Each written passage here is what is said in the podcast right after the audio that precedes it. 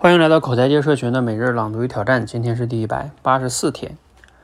啊，我在我们口才界社群呢，经常会建议大家要想提升自己的沟通聊天能力啊，要提升你的倾听能力。我们也都知道倾听能力很重要，但是呢，我们怎么样提升自己的倾听能力呢？其实啊，这个比较难，是吧？我以前其实也讲过类似的观点，就是呢，啊，我们这观点呢，我先不说哈，就是因为我今天听了一本樊登老师讲的书。这个书的名字呢，《解惑：心心智模式决定你的一生》，而且我把这个纸质书也买过来了哈。你们建议有空可以先听听，嗯，解读版的，讲的比较通俗一些。嗯，那这里边呢，讲到一段哈，樊登老师就讲到一段，嗯，觉得对于提升大家的倾听能力是非常有帮助的哈。我给大家读一下哈，他说：“如果哈你对你自己没有观察，你对你自己没有觉知。”你不了解你的内心，你很难了解别人的心。我觉得啊，这个说的真是太牛了。我一直讲商业的能力来自哪儿呢？商业能力来自于来自于对别人的感知力。一个人对别人的感知力越强，他的商业能力就越强。但是呢，我就会发现啊，想要培养一个人对别人的感知力，是多么难的一件事儿呢？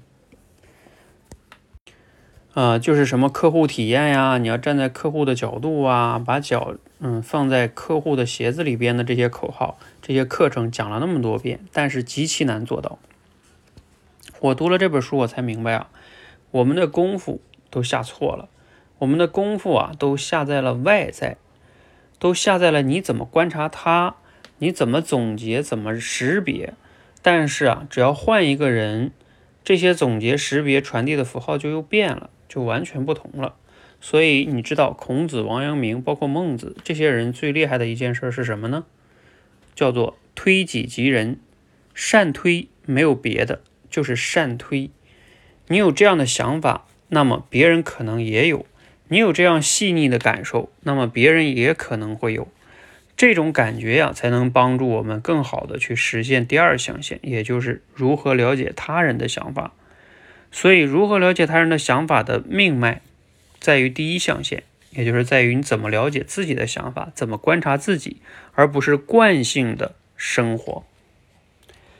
好，大家不知道大家听完了什么样的感受哈？其实呢，就是呃，我刚才前面想说的哈，我们要想提升自己倾听能力哈，包括有些人说想提升自己的情商，其实什么叫情商啊？我以前有个定义就是。体会自己及他人的情绪及诉求的能力，所谓的情商不就是会来事会办事吗？那你怎么叫会来事啊？不就是说你说的话做的事儿正好哎符合别人的需求跟感受哈，能照顾到。那你首先这就是说感知他人的能力嘛。那这个感知能力呢，你首先因为人心是很以人心其实有时候说它复杂，但是它也是相通的。你你你最好是先能去体会自己的内心。那怎么能体会自己内心呢？嗯，其实我以前给过一些建议哈。一方面呢，其实就是经常去写写日记啊，或者每天做一下反思和觉察。你要能觉察到自己的情绪的变化，自己的念头，学会自己观察自己哈。包括这本书也有谈到，我们人类跟动物、植物的区别就在于。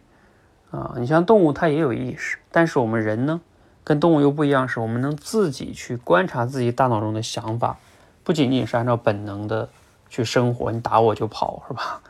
啊，我看见弱的我就想吃它，像动物就是这样。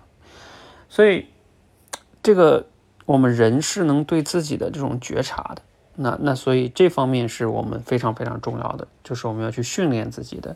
你这方面训练强了，你的感知他人的能力也会增强。啊，这个是一个，嗯，虽然说听起来简单，但是呢，这也是挺重要的。否则你把力量都用到了外在，啊，反而可能不得其果哈。啊，那当然了，用在外面，我以前也讲过一个建议哈，在这里稍微说一下，就是包括平时咱们去看一些影视剧呀，嗯，包括读一些小说什么的，其实也有用啊。就是你读的时候也能体会别人原来是这么想的，要不然你可能只是体会自己呢。也会有一定的局限性啊，这二者之间，我觉得都可以去用吧，啊，但是首先可能还是要先去体会自己吧。如果你连你自己都不了解，你也不大能完全体会别人。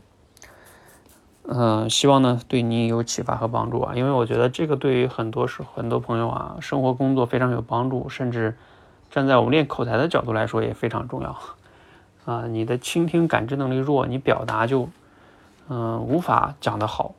就像再做个类比，就像开枪射击一样，你如果感知不到别人的话，就像你开枪射击的时候看不到目标靶心，你说你怎么能射中呢？那只能靠蒙了。好，希望对你有启发，欢迎和我们一起每日朗读与挑战啊！对了，今天我们读的内容呢，就不是我们给大家选的内容啊，是我自己今天读了一段有启发的，我就给大家啊单独这样分享出来了。你也一样哈，你可以读一些你自己有触动的内容。好，只要是持续的输入、思考、输出就好哈。